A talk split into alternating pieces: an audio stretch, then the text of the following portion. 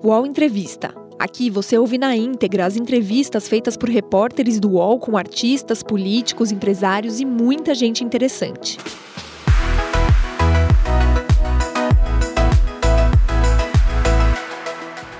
Depois de quase cinco meses, a CPI da Covid entra na sua reta final. O relator da comissão, senador Renan Calheiros, deve entregar seu parecer nos próximos dias. E o relatório final promete ser uma bomba para o governo federal e principalmente para o presidente Jair Bolsonaro. O senador Renan Calheiros deve apontar crimes de responsabilidade cometidos pelo presidente Bolsonaro na condução da pandemia.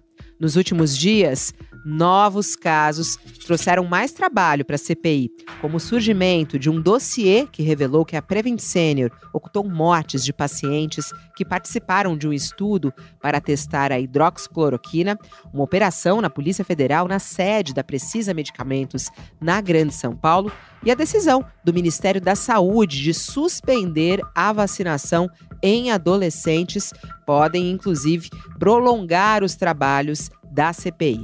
Para falar sobre a expectativa do relatório e os próximos passos da CPI, recebemos hoje, aqui no UOL Entrevista, o senador Renan Calheiros. E comigo nessa entrevista, dois dos nossos colunistas, Josias de Souza e Leonardo Sakamoto. Senador Renan Calheiros, muito agradecida aqui em nome do UOL de o senhor disponibilizar o seu tempo de trazer aqui é, dados e informações a respeito da CPI da Covid. Bom dia ao senhor.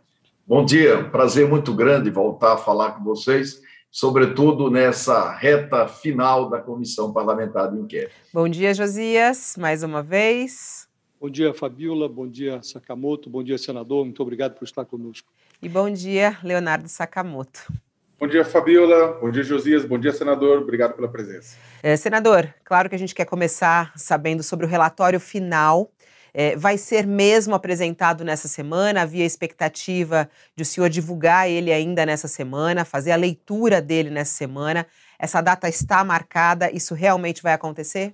É, nessa reta final, nós estamos entregues a múltiplas tarefas, né? avançar na investigação, é, ter acesso definitivamente às últimas informações que estão chegando à comissão parlamentar de inquérito e desenhar o relatório.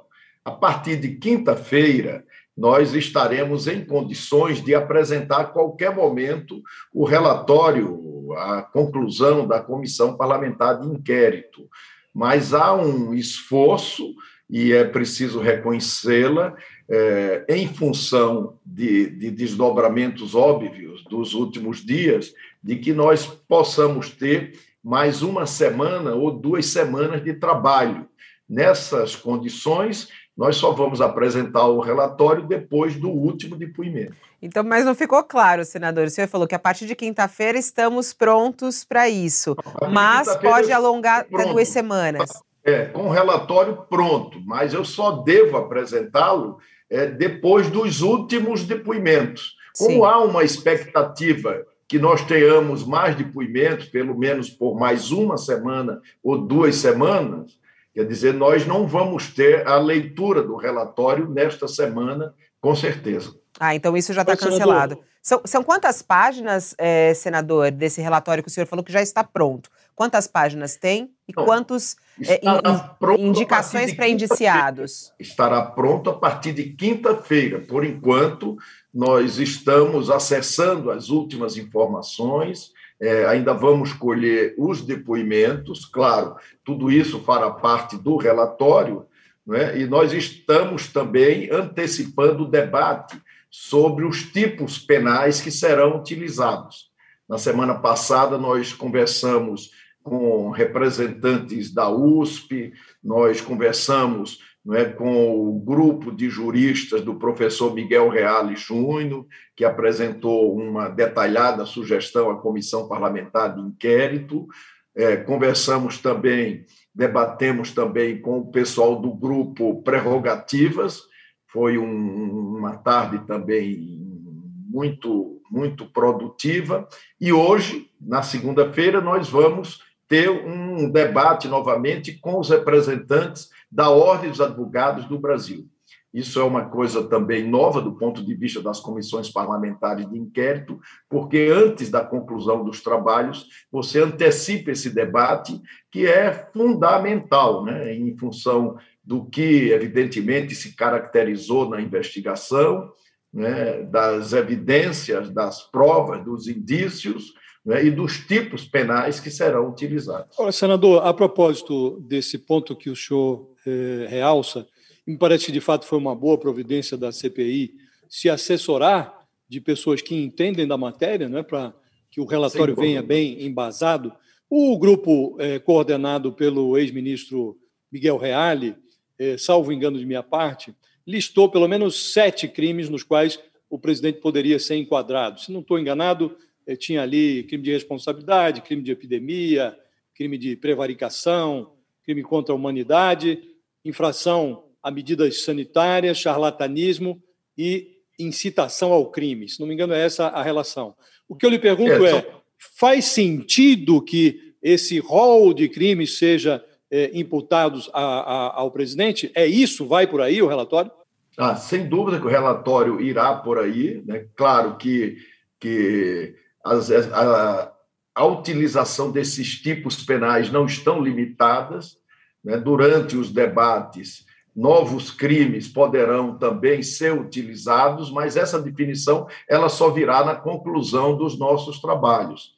São crimes, Josias, de responsabilidade, são, são crimes comuns, são crimes contra a saúde pública e crimes contra a humanidade também. Tudo isso é, está sendo pormenorizadamente discutido. Senador... Não deve ser, então, senador, menos do que o que foi sugerido por esse trabalho do, do, do grupo coordenado pelo é, doutor Miguel Real. É dali para mais, é isso? É, com certeza não será menos, é dali para mais. Né? Nós estamos discutindo outros desdobramentos e outros tipos penais. É, por exemplo, com relação aos indígenas é, e com relação ao que aconteceu em Manaus, há uma perspectiva da utilização do crime de genocídio, mas isso está sendo estudado paralelamente. É isso mesmo que eu ia, eu ia citar, senador. Ah, o presidente Jair Bolsonaro está em Nova York por conta da abertura da Assembleia Geral da ONU e os protestos que, recebe, que estão recebendo o presidente lá, na, lá naquela cidade, é, a maior parte dos cartazes e faixas dizem respeito ao crime de genocídio envolvendo populações indígenas durante a pandemia de Covid-19. Da mesma forma, o Brasil, através de grupos de juristas, já levou até o Tribunal Internacional Penal em Haia denúncias, já apresentou denúncias contra Jair Bolsonaro por conta de genocídio na pandemia é, envolvendo populações indígenas. Isso também coloca a cidade de Manaus, que sofreu com a falta de oxigênio. O crime de genocídio, então, deve ser também arrolado entre aqueles que o presidente cometeu? Há uma perspectiva, como eu falei, Sakamoto, de que esse crime eventualmente possa ser utilizado, mas nós ainda estamos fazendo o detalhamento nesses debates com, com o grupo de juristas e com os membros da comissão parlamentar de inquérito. Até o momento, senador, quantas pessoas é, estão no relatório para encaminhamento para o indiciamento, né? Porque em um, numa entrevista que fizemos recente aqui uh, com o senador Randolph Rodrigues, ele chegou a citar 26 pessoas. Ele falou: é, já estamos em 26, mais ou menos, né? Entre integrantes do governo e alta cúpula, segundo ele, é, do governo federal. Quantas pessoas devem, devem aparecer nesse relatório final e várias pessoas do governo federal que ainda estão no comando lá, não? É, 26, o número citado pelo senador Randolph, é exatamente o número de investigados formalmente da Comissão Parlamentar de Inquérito. Né? Ao longo dos trabalhos, que, como eu disse, se desdobrarão, nós poderemos ter outros investigados ainda nesta relação. É, com relação a, a, ao indiciamento, com relação a uma conclusão, a caracterização da, da circunstância, a especificação de um tipo penal, nós com certeza vamos ter muito mais pessoas que serão responsabilizadas, né? porque são muitos os tipos de crimes comuns, são muitos os personagens, né, que participaram diretamente ou indiretamente, cumulativamente.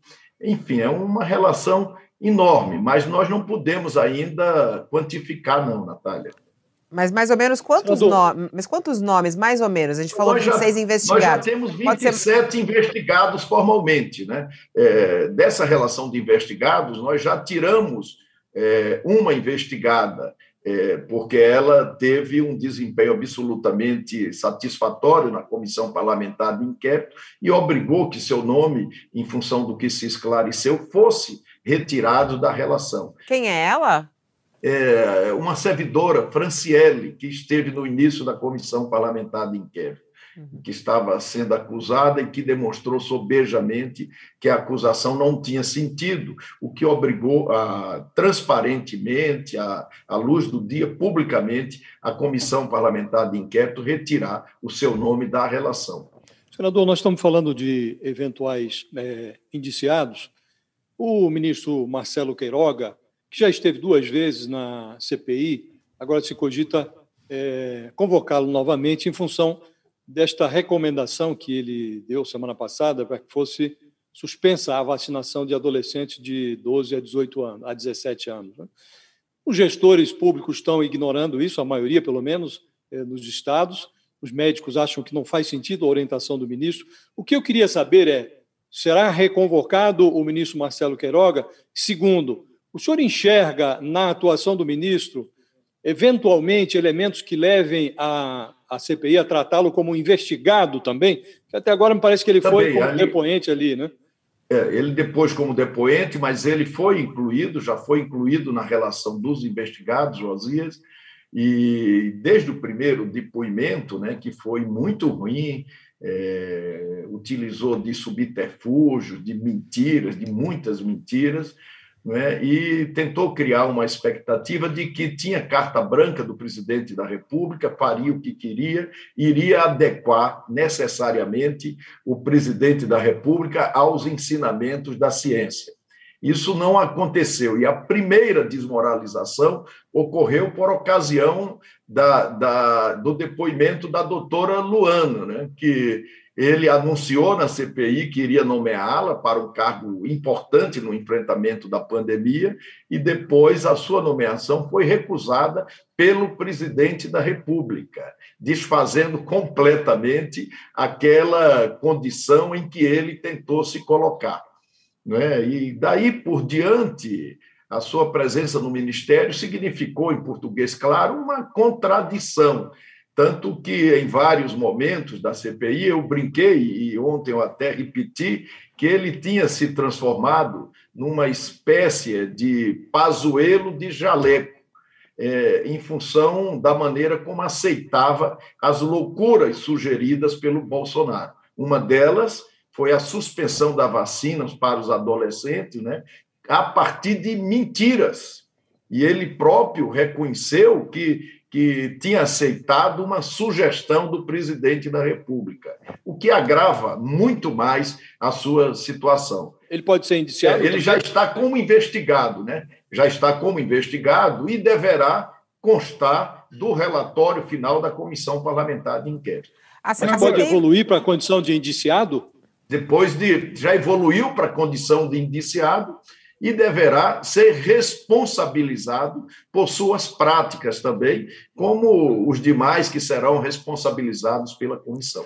Ele vai à CPI nos próximos dias, é, porque vai ser apresentado, né? Vai ser votado agora, não sei se vai ser votado amanhã, ou já foi aprovada é, a, a reconvocação dele.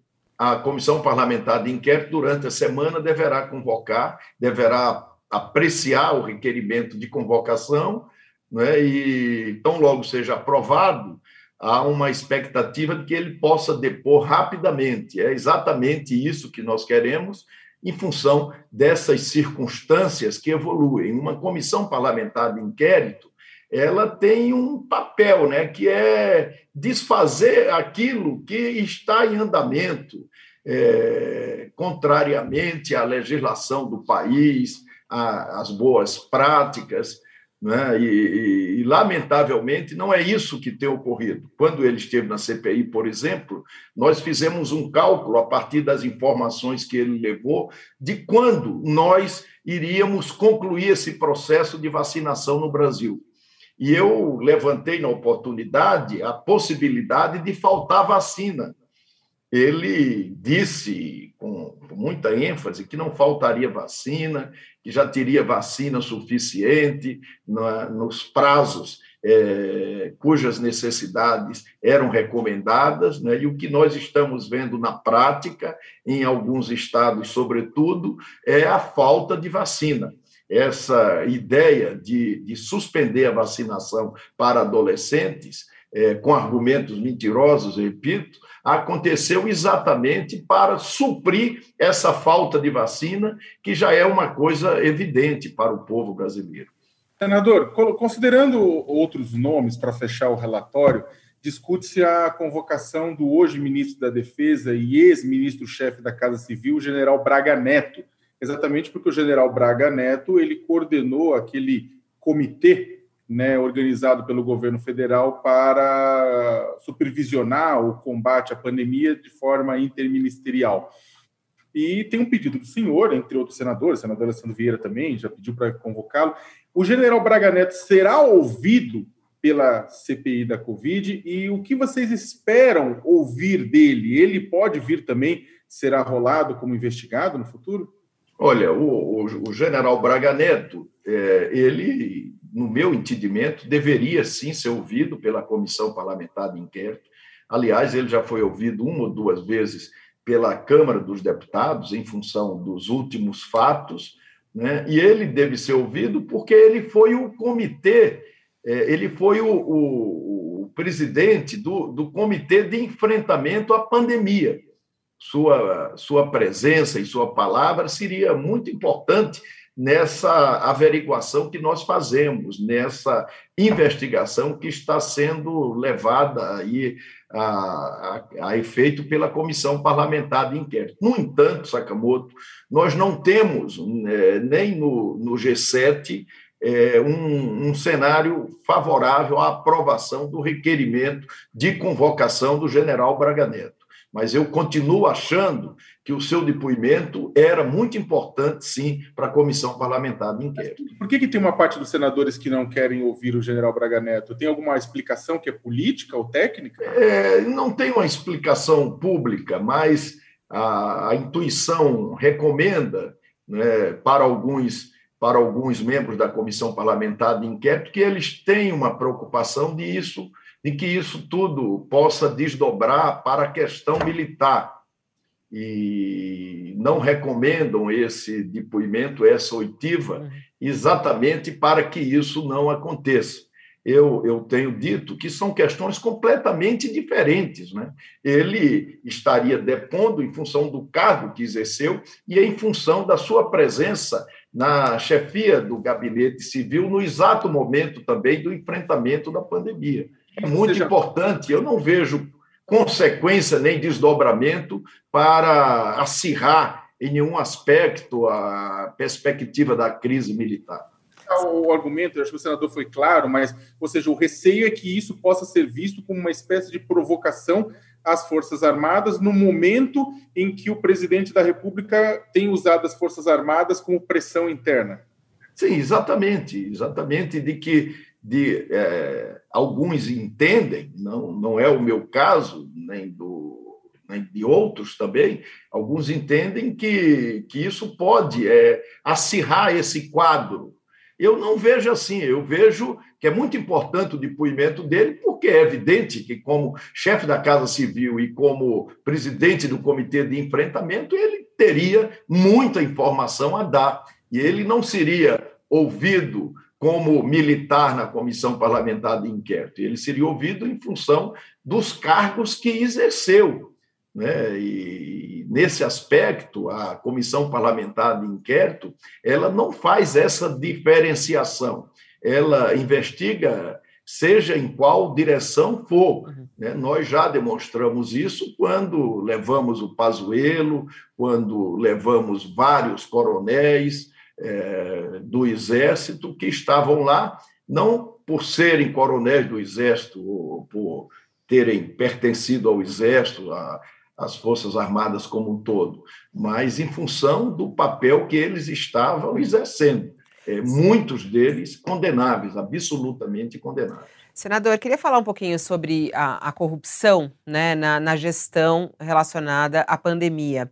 É, no meio aí da CPI, a, a CPI começou a investigar né, denúncias de corrupção em compras de vacina. Eu gostaria de saber se o relatório final vai concluir é, que o governo Bolsonaro foi corrupto é, em relação a, a, essas negociações. Já existe é, dados suficientes para dizer isso ou não, senador? é, nós temos um, um farto material probatório, né, levantados a partir da investigação de cada uma daquelas negociações para aquisição de vacina, né, e nós estamos cogitando, sim, incluir alguns desses personagens é, como que praticaram crimes de corrupção é, ati, é, corrupção passiva e corrupção ativa também. Eu acho que, do ponto de vista da investigação e a partir da oportunidade que nós tivemos para desvendar casos como a aquisição das 20 milhões de doses de vacina da Covaxin, né, precisa, é, com atravessador, no momento em que o governo é, fechava as portas para negociação com as grandes farmacêuticas do mundo, inclusive uma delas representada aqui por uma grande farmacêutica nacional, que é o Butantan. É, o Brasil, por isso, perdeu a oportunidade de ser um dos primeiros países a vacinar e preferiu, depois verificamos que isso era um modus operandi, o mesmo que funcionou em todos os momentos, comprar vacina da Índia, que não estava aprovada nem pela Anvisa, nem pelo órgão sanitário da Índia, a vacina mais cara, através de um atravessador, de um lobista, é, quanto mais é, frequentador do Ministério da Saúde. É, é inacreditável o que aconteceu. O presidente da República liga e manda uma mensagem para o primeiro-ministro da Índia, a precisa toma conta da embaixada do Brasil na Índia, e a partir daí as irregularidades todas, desde a falsificação, o superfaturamento, desde a tentativa de, de receber esses recursos adiantados, uma parte deles em paraíso fiscal, a transferência de responsabilidades do contrato para o Ministério da Saúde. A Covaxin acabou sendo uma, uma, uma espécie de dominguete, né? porque as condições eram exatamente as mesmas condições da negociação com o Dominguete e com a Davat, que o governo também priorizou. E o pior de tudo isso, com relação à Covaxin, é que o contrato teria que ser cumprido até o dia 25 de, de, de fevereiro. No dia, o contrato não foi cumprido, evidentemente. No dia 6 de março, o governo brasileiro pediu adicionalmente para comprar, nós temos essa documentação toda, mais 50 milhões de doses, nas mesmíssimas condições alegando apenas que, em função da elevação da quantidade do número de vacinas, deveria haver uma consequente diminuição do preço. Mas significa, com esse pedido adicional do governo, né, a reiteração de todo o crime praticado. Então, é, é senador, que essas pessoas caso, serão responsabilizadas por isso. Sobre esse caso da Covaxin, senador, o senhor resume bem: 20 milhões de doses, nunca foram entregues essas doses. Houve a reserva de 1, 1 bilhão e 600 milhões para pagar essas doses. É, tentou-se obter um pagamento antecipado de 45 milhões de dólares. E o presidente da República, nós estamos tratando desse caso como um caso de corrupção. Embora o governo diga que não gastou um tostão, é, a legislação esclarece que não precisa receber para caracterizar o caso de corrupção. Basta é, aceitar a oferta ou oferecer para caracterizar a corrupção. Nós estamos falando de um caso que envolve, em pelo menos dois momentos, o presidente da República. Um momento o senhor mencionou, que foi o fato de o presidente ter acionado, ter entrado em contato com o primeiro-ministro da Índia para é, interceder em favor desta vacina. O segundo momento foi o instante em que os irmãos Miranda foram ao, ao Alvorada e alertaram o presidente para o que estava ocorrendo no Ministério da Saúde e, sobre esse ponto, inclusive, o presidente já está sob investigação no Supremo por é, suspeita de prevaricação. O que eu lhe pergunto é: estamos falando aqui de um caso de corrupção. Em que medida o presidente será envolvido na corrupção, afora o, o, a possibilidade de enquadramento dele no crime de prevaricação? O senhor entende que também o presidente cometeu é, ato de corrupção, neste caso do Covaxin? Ah, entendo, e as suas digitais estão na mensagem no telefonema que fez ao primeiro-ministro da, da Índia, né, pedindo para reservar 20 milhões de doses de vacina. Né? E depois a, o, o, crime óbvio de prevaricação, quando é, prometeu tomar providências com relação à investigação, depois dos irmãos Miranda terem dito que estava sendo feito isso e indicado a responsabilidade dessa negociação, que seria do líder do governo, é, deputado Ricardo Barros, e o governo também não tomou providência. Aliás, crime esse que deve ser repartido com o próprio general Pazuello, que também não encaminhou providência nenhuma, absolutamente. É, quer dizer, o, o, detalhamento da investigação, a circunstância, a, os elementos probantes, tudo isso leva a quê? Que, que ele, presidente da República, terá que ser responsabilizado, sim, por crime de corrupção e que isso deverá constar do relatório. Em relação ao estímulo para o uso da cloroquina, né, e a, a, alta venda da cloroquina, também pode entrar um pouco nessa esfera, senador? É, alguma análise de que algumas empresas ou alguém teve ali um enriquecimento ilícito é, em relação à venda de cloroquina, né? Isso, tá, isso também está no relatório? É, nós tivemos a oportunidade de ouvir o representante de uma indústria, não é, é, em função do pagamento de publicidade para a utilização desses medicamentos sem eficácia, sobretudo da cloroquina e da ivermectina.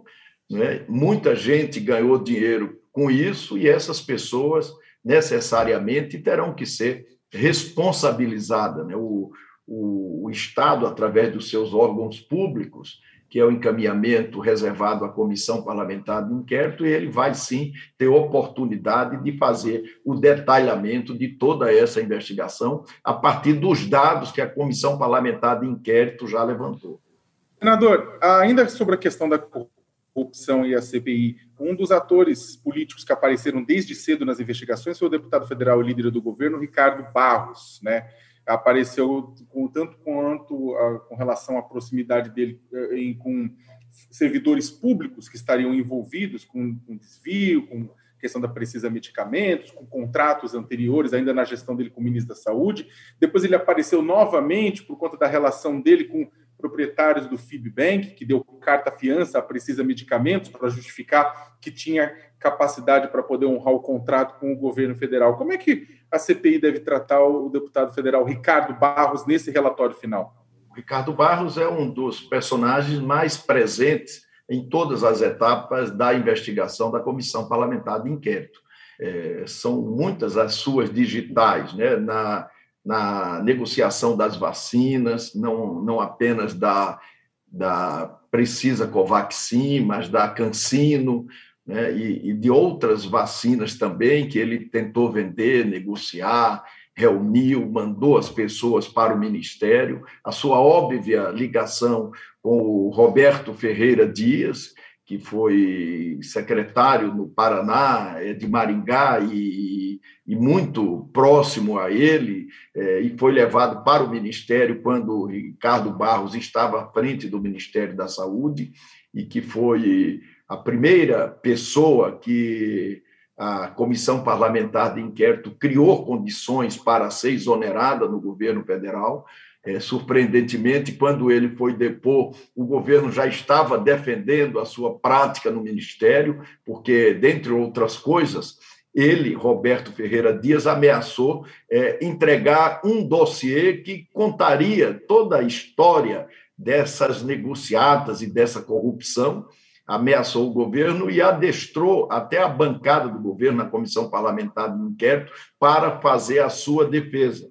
E não apresentou o relatório que teria deixado com um parente que estava morando na Espanha para a comissão parlamentar de inquérito. Então, o, o líder do governo ele será responsabilizado em função né, dessas, dessas pegadas que deixou ao longo da investigação como um todo. Eu não, não queria somente é, adiantar agora quais os tipos penais serão utilizados é, para responsabilizar o líder Ricardo Barros, mas desde já eu asseguro que, com certeza, ele fará parte, sim, da conclusão do relatório da Comissão Parlamentar de Inquérito. O UOL Entrevista volta já.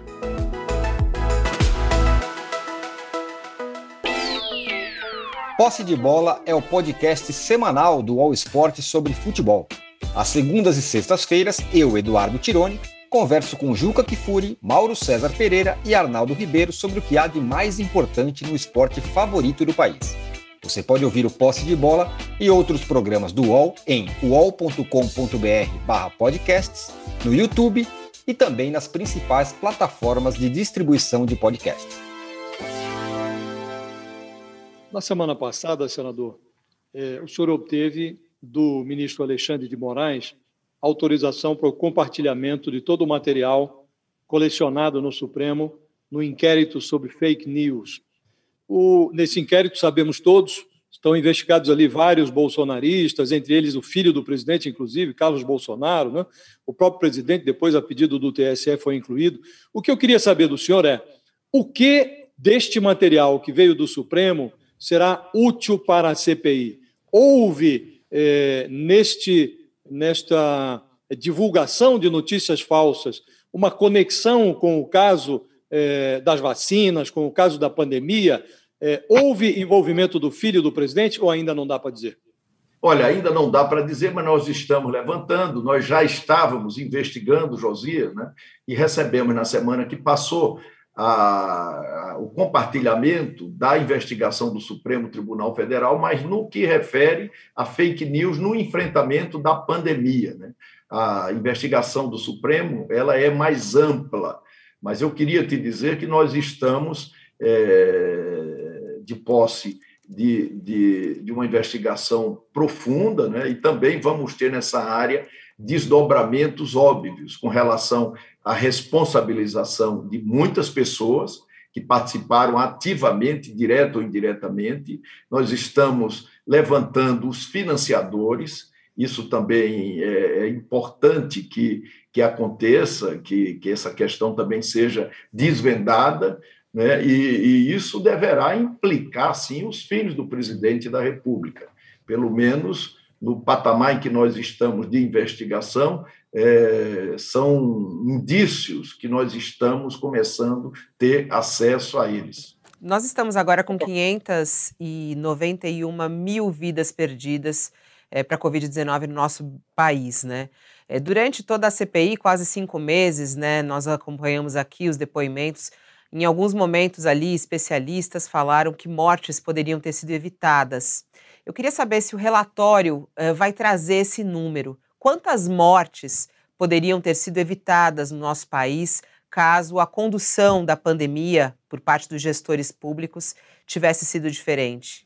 É, a Comissão Parlamentar de Inquérito, você lembra, destinou é, um espaço é, grande para discussão dessa matéria a partir de estudos é, diferentes que foram levados por entidades respeitáveis né, para apreciação da, da CPI. É, são números diferentes, claro, mas, mas há uma convergência de que de 300 a 400 mil mortes é, se o governo tivesse feito a sua parte, tivesse comprado vacina na hora certa, né, tivesse é, ficado contra a aglomeração, diferentemente do que o presidente fazia, porque ele não acreditava na eficácia das vacinas.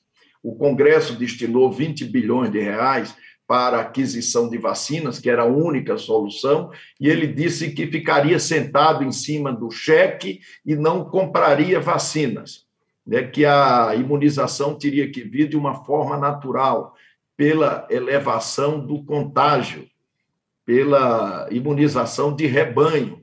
Quer dizer, é, lembrando uma coisa que jamais aconteceu no mundo em nenhuma pandemia e nem em nenhuma endemia. Quer dizer, não poderia acontecer no Brasil. Ele, desde o primeiro momento, se colocou como um aliado do vírus, porque entendia que o vírus tinha que caminhar livremente para contaminar o número maior possível de pessoas, e daí viria a imunização natural. Quer dizer, claro que com isso, apenas com isso, muitas vidas foram perdidas exatamente porque o Brasil não vacinou na hora certa, não comprou a vacina na hora certa, e o presidente da República desdenhava da eficácia delas. Aliás, o que continua, né? Porque agora ele vai à ONU e pede à ONU para para participar da Assembleia Geral sem, sem ser vacinado numa clara tentativa de demonstrar ao mundo que ele, diferentemente do que aconteceu com todos os outros chefes de Estado, até negacionistas como ele, é, que fizeram autocrítica, fizeram revisão, é, passaram a, a, investir na pesquisa, a produzir vacinas, é, ele se mantém pensando da mesma forma em que esse processo é, se iniciou ele, ele, portanto, não recuou em nenhum momento. Né? E isso, claro, que agravará a sua situação. Ele ir para a ONU sem ser vacinado, né? É, por exemplo, ontem mesmo ele teve que comer na rua porque não pode entrar num restaurante porque ele não tem o certificado. Isso vai ser usado pela CPI, senador? Quer dizer, essa imagem, neste momento, do presidente Jair Bolsonaro na Assembleia Geral da ONU, ele entrar numa cidade que exige a certificação de vacina, isso será usado na CPI? Isso vai ser abordado no relatório? É, será usado, sem dúvida, indiretamente, porque é uma clara demonstração de que ele não mudou. Ele continua pensando exatamente igual. Né? Diferentemente, como eu falei, de outros chefes de Estado, é, Boris Johnson, que, que era também negacionista, foi acometido pela doença, depois mudou radicalmente de posição, passou a investir na, na pesquisa, na produção de vacina, priorizou a, a vacina no, no seu país, mas é, também é, fez questão de exportar vacinas para o mundo. É, e com o Brasil aconteceu tudo na linha oposta, diferentemente. Senador, a, aproveitando um pouco do gancho da, que a Fabiola trouxe com relação à questão da cloroquina, os medicamentos sem eficácia comprovada para sem eficácia, né, sem eficácia para tratamento da Covid, a, a, gente teve nessa semana a, todo, muitas matérias saindo colocando a Prevent Senior no centro de um escândalo, né? Prevent Senior que o plano de saúde que uh, reportagens da Globo News revelaram que eles estavam, na prática, utilizando pacientes como cobaias para testar a cloroquina. Muitos dos pacientes não sabiam que estavam recebendo cloroquina, recebiam mesmo assim. Outros haviam uma, uma, praticamente uma empurroterapia, pacientes sem sintomas, com sintomas. Ou seja, foi, foi uma festa. Né? Não dá nem para falar que, se aquilo for verdade, não deve falar que é uma pesquisa, mas é um experimento público, digamos assim. E o presidente da República utilizou os dados desse experimento público para justificar a sua política de distribuição de cloroquina do kit Covid, inclusive nas redes sociais. Eu queria que o senhor falasse um pouco sobre os próximos passos com relação ao Prevent Senior. Vocês vão trazer uh, o diretor, se necessário, sob vara, né, como para usar um termo do presidente Omar Aziz, e se comprovado que a, que a Prevent Senior fez o que realmente fez e que Bolsonaro se aproveitou disso, isso também é mais um crime de responsabilidade para conta do presidente? É evidente que agrava a circunstância do presidente da República né, pela sua participação, porque esse caso da, da Prevent Senior é, parece escabroso sobre qualquer aspecto. Você, você usar é, humanos, idosos, para fazer uma experiência sem que eles soubessem da existência da experiência, com remédio, hoje se sabe, ineficazes, e o presidente da República dá um atestado publicitário a partir de postagem em suas redes, né, de que o número de mortes diante desse tratamento era zero, absolutamente zero. Quem, quem, quem se submetesse àquele tratamento e a Prevent Senior estava demonstrando, é, diminuiria muito a possibilidade de morrer no momento dramático, de pavor, de terror da população, é realmente uma coisa muito grave. E com a participação dos seus filhos também, que inclusive depois apagaram as postagens que fizeram também. Senador, o, o, a CPI, num determinado momento, cogitou a hipótese de convocar o Carlos Bolsonaro.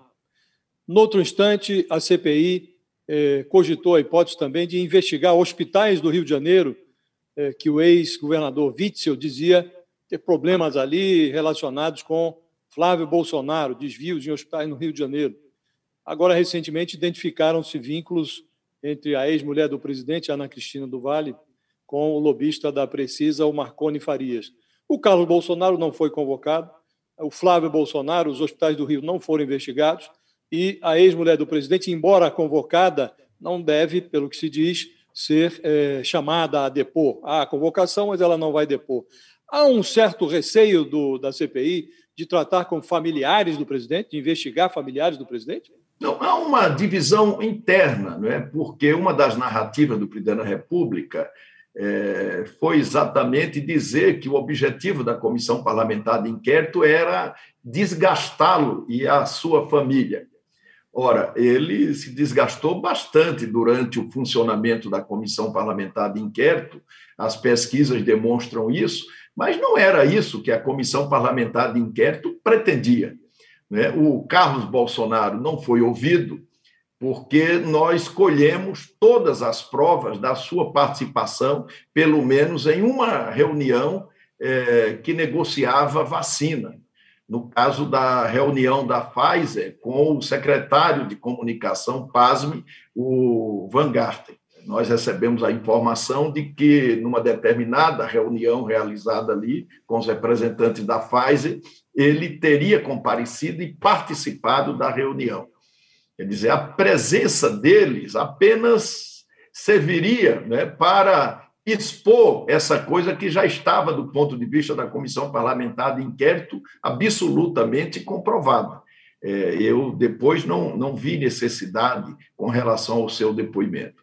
Eu acho que nós deveríamos ouvir, sim, a Maria, a Maria Cristina Bolsonaro, é, não em função do fato de ser ex-mulher do presidente da República, não, não é isso.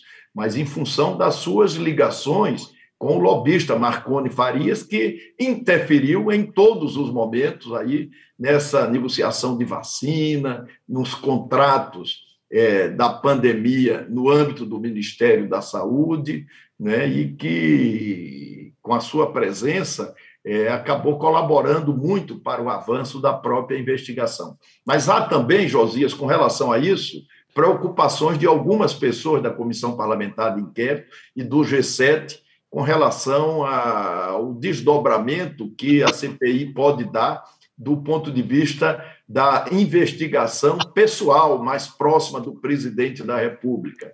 E por isso essas pessoas recomendam precaução. Não é, repito, o meu posicionamento. O senador, o, o relatório final, né, ele não é, não traz o resultado total da CPI. Né? A, assim que for entregue o relatório final, tem todas as consequências. Né? É, até esse é um assunto que muitas das pessoas que estão nos acompanhando ao vivo aqui pelo YouTube estão perguntando, querem saber. Será que com toda essa investigação, com toda essa exposição é, e esses crimes que o senhor está falando, né, que vão ser apontados na CPI, será que o presidente é, Jair Bolsonaro pode sofrer um impeachment por causa disso? Será que o presidente Jair Bolsonaro pode ser preso por causa disso? Queria a sua opinião. Olha, é, o, o, o, papel que, que se apresenta para a comissão parlamentar de inquérito é aprovar, investigar é, suprir o vazio da não investigação, porque comissão parlamentar de inquérito só tem sentido existir para apurar um fato grave que não está sendo investigado pelos órgãos competentes convencionais, como Ministério Público, Polícia Federal, pelo próprio, pelo próprio Judiciário. E essa comissão parlamentar de inquérito, ela aconteceu exatamente para suprir esse, esse vazio. Depois de investigado, né, nós mandaremos o resultado da investigação para a Procuradoria-Geral da República, que terá um prazo de 30 dias para mandar prosseguir ou não a investigação.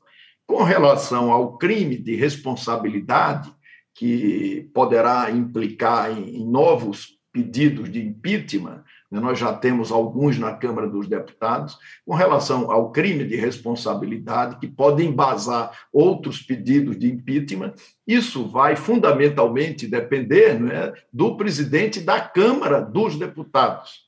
O, Olha, senador, o, o, também conterá alteração, proposta de alteração com relação à tramitação legislativa do processo de impeachment e, eventualmente, alguma alteração, atualização da própria lei do Não. impeachment, que é uma lei de 1950.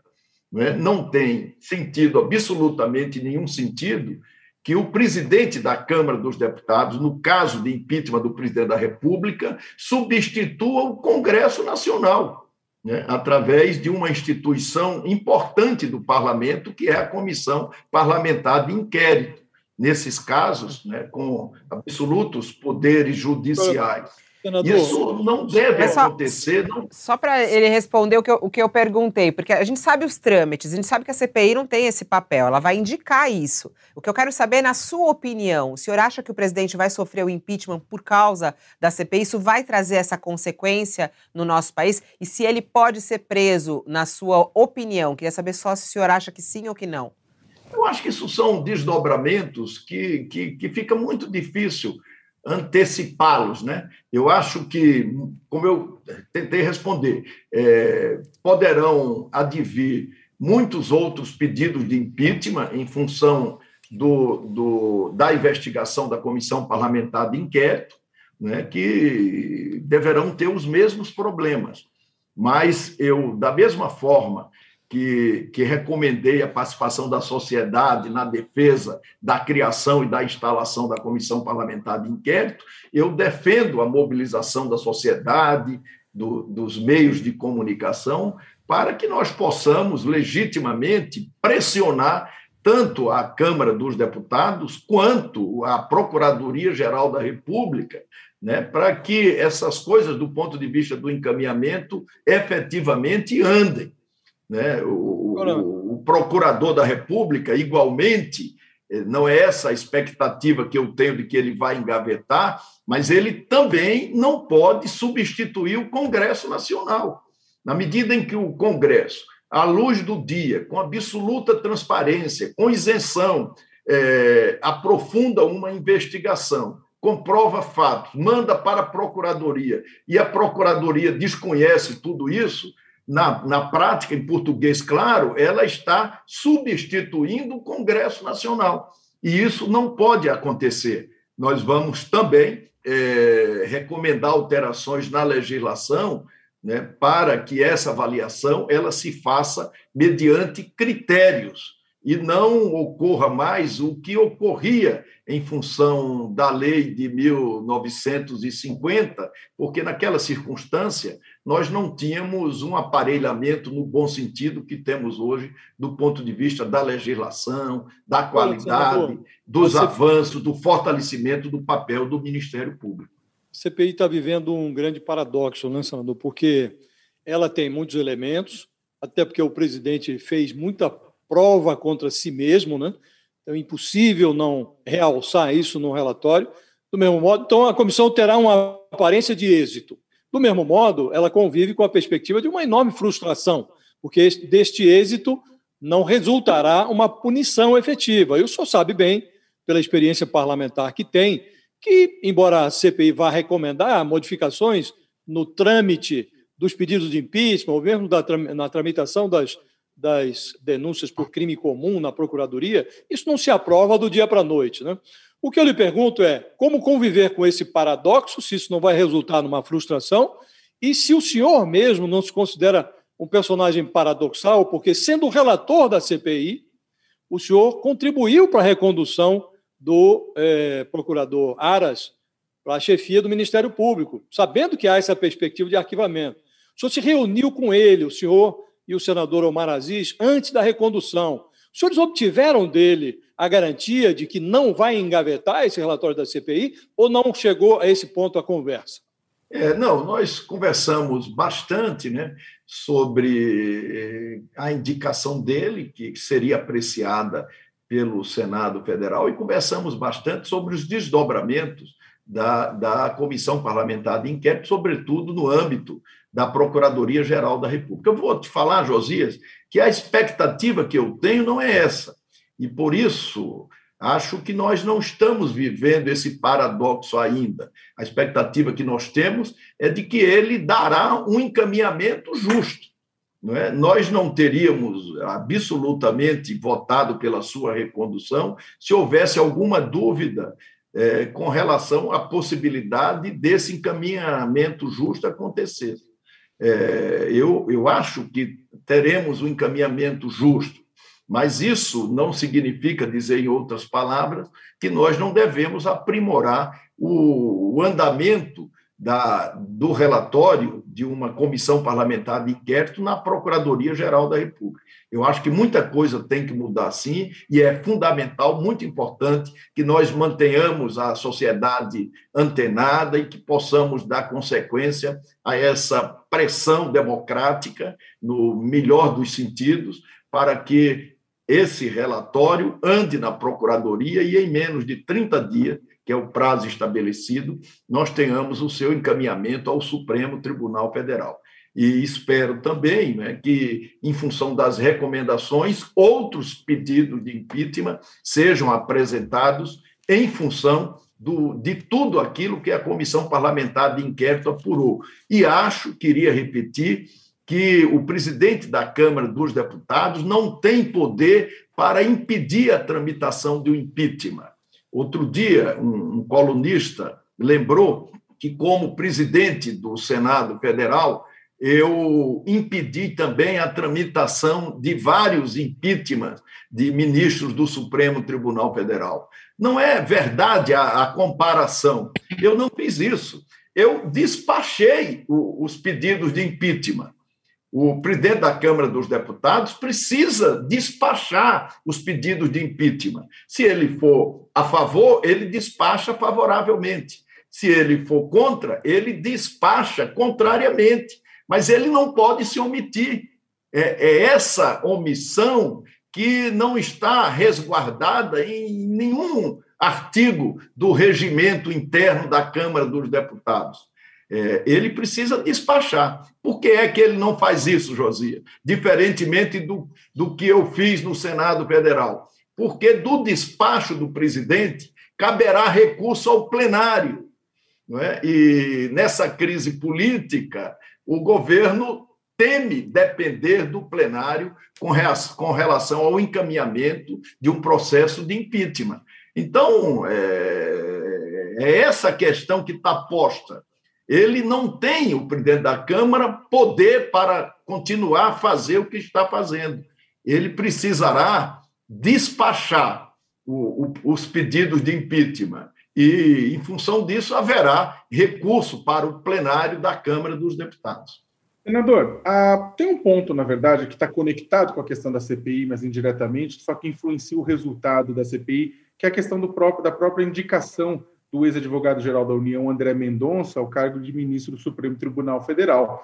Porque é o seguinte, a indicação ou não indicação do André Mendonça, a indicação for confirmada, quer dizer, pelo Senado Federal, é, e, ou se não for é, confirmada, pode mexer uma série de peças de um quebra-cabeça. Há quem discuta, inclusive, que no caso de não confirmação de André Mendonça, um nome forte seria o próprio Augusto Aras, né, que tem muitos senadores que veem com bons olhos a condução de Augusto Aras ao cargo de ministro do Supremo Tribunal Federal. E, e isso significaria, conduzindo Augusto Aras, um nome forte que surge já na própria Procuradoria-Geral da República, é da subprocuradora Lindora Araújo, que é, desculpa usar o termo, bolsonarista de carteirinha, né? O que, na verdade, levaria a, o relatório da CPI a uma chance muito maior de engavetamento. Ou seja, existe uma série de, de, de, peças de dominó que se movimentam a partir do momento que André Mendonça for ou não for confirmado para o cargo de ministro do Supremo. Como é que está essa situação no Senado Federal agora? O Senado está para votar? Eu acho é que... que a indicação do André Mendonça está contaminada pelo agravamento da crise do presidente da República com o Supremo Tribunal Federal. O patamar em que aquela discussão chegou é evidente que comprometeria uma indicação simultânea para o preenchimento da vaga do ex-ministro Marco Aurélio. É, é essa dificuldade. E há, pelo que se sabe, uma divisão na própria bancada do governo com relação à preferência por nomes. Né? A oposição precisa é, administrar, como vem administrando, essa circunstância toda e deverá fazer desse momento uma circunstância para que melhore as condições e a qualidade do indicado e numa outra circunstância, diferentemente daquela circunstância em que essa indicação do André se, se agravou. Eu não o conheço, não, não, não conversei com ele, é, estou fazendo de fora essa avaliação. Eu acho que ficou muito comprometida a sua indicação. Você acha para... que o presidente tem que indicar outro, é isso, senador? É, o, há, um, há um esforço da bancada governista no sentido que ele deve indicar outro, né? porque o, o Congresso é, não está obrigado a apreciar no, no, num tempo razoável, não há prazo para isso. E nós temos um precedente nos Estados Unidos em que, no final de um governo, é, fora indicado um, nome para compor a Suprema Corte norte-americana, né, e esse nome sequer foi apreciado, porque a lógica recomendava que se esperasse o próximo governo. Isso também está acontecendo aqui, de modo que é uma, é uma situação complexa sobre vários aspectos.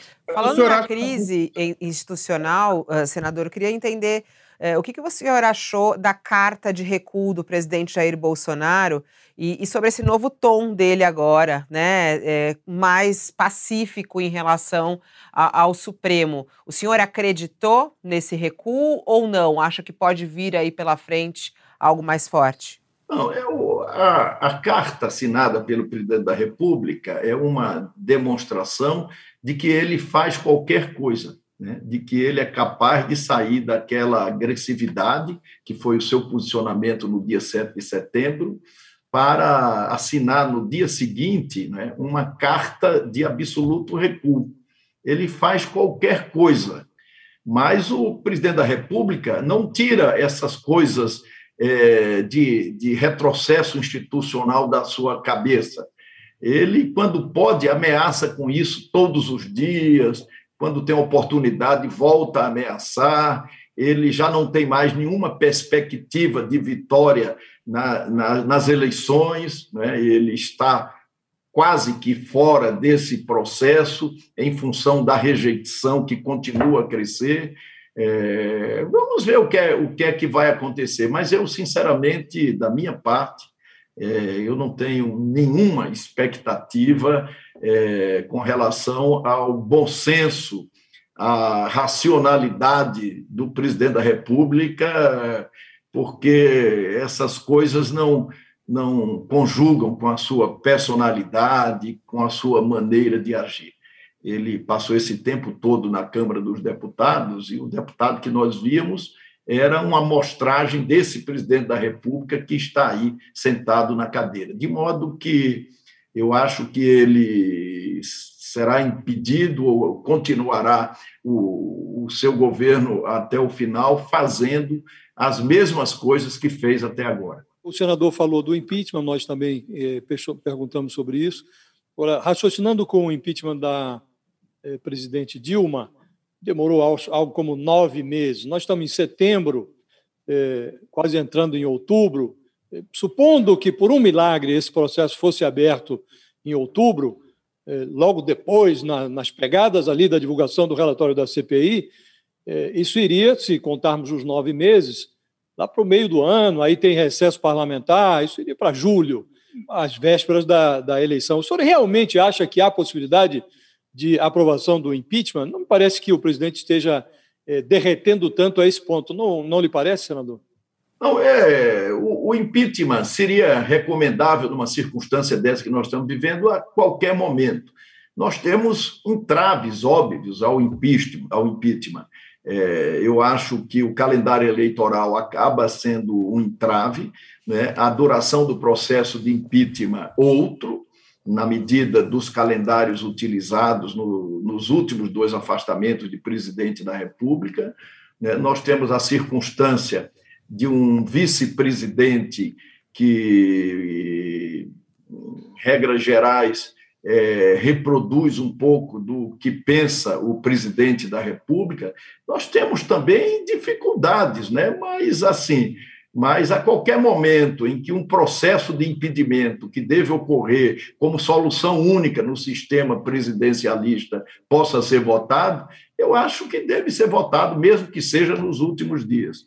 Uhum. O risco institucional que nós corremos com o Bolsonaro é muito grande, né? e, e nunca será tarde evitá-lo né? mesmo que para isso tenha-se que enfrentar o próprio calendário eleitoral. O fato, Josia, de ter eleição marcada e de ter data para o Bolsonaro sair, de certa forma, né, com relação a mim, não, né, mas de certa forma esvazia um pouco o ímpeto pelo impeachment. Né, e a demora do processo de impeachment, que levará essa circunstância para o próximo ano, para meados do próximo ano, também, na prática, cria alguma dificuldade. Mas isso frustra uma parcela significativa do povo brasileiro. Senador Renan Calheiros, queria agradecer a, a sua gentileza de nos atender. Só para a gente amarrar a história, que foi logo no começo da nossa entrevista, que já tem uma hora de duração, é, a gente estava falando sobre a entrega do relatório final, que estava prevista para essa sexta. O senhor falou que já vai ser adiada, já confirmou isso para a gente em uma ou duas semanas. Então a gente pode dizer aqui que até, é, até dia 10 de outubro, mais ou menos, vai ser entregue ou até antes, o senhor acredita? Primeira semana de outubro pode ser é, entregue esse relatório final e se ele vai ser apresentado naquela grande cerimônia, como é, já estava sendo falado, com inclusive parentes de vítimas da Covid-19. É, tão logo haja o, o, último depoimento, eu no dia seguinte poderei atualizar o relatório e fazer a sua leitura no plenário da, da Comissão Parlamentar de Inquérito. Né? De modo que o, a apresentação e a leitura dependerá desse calendário de oitivas, de depoimentos. É, a cerimônia acontecerá antes da apresentação do relatório.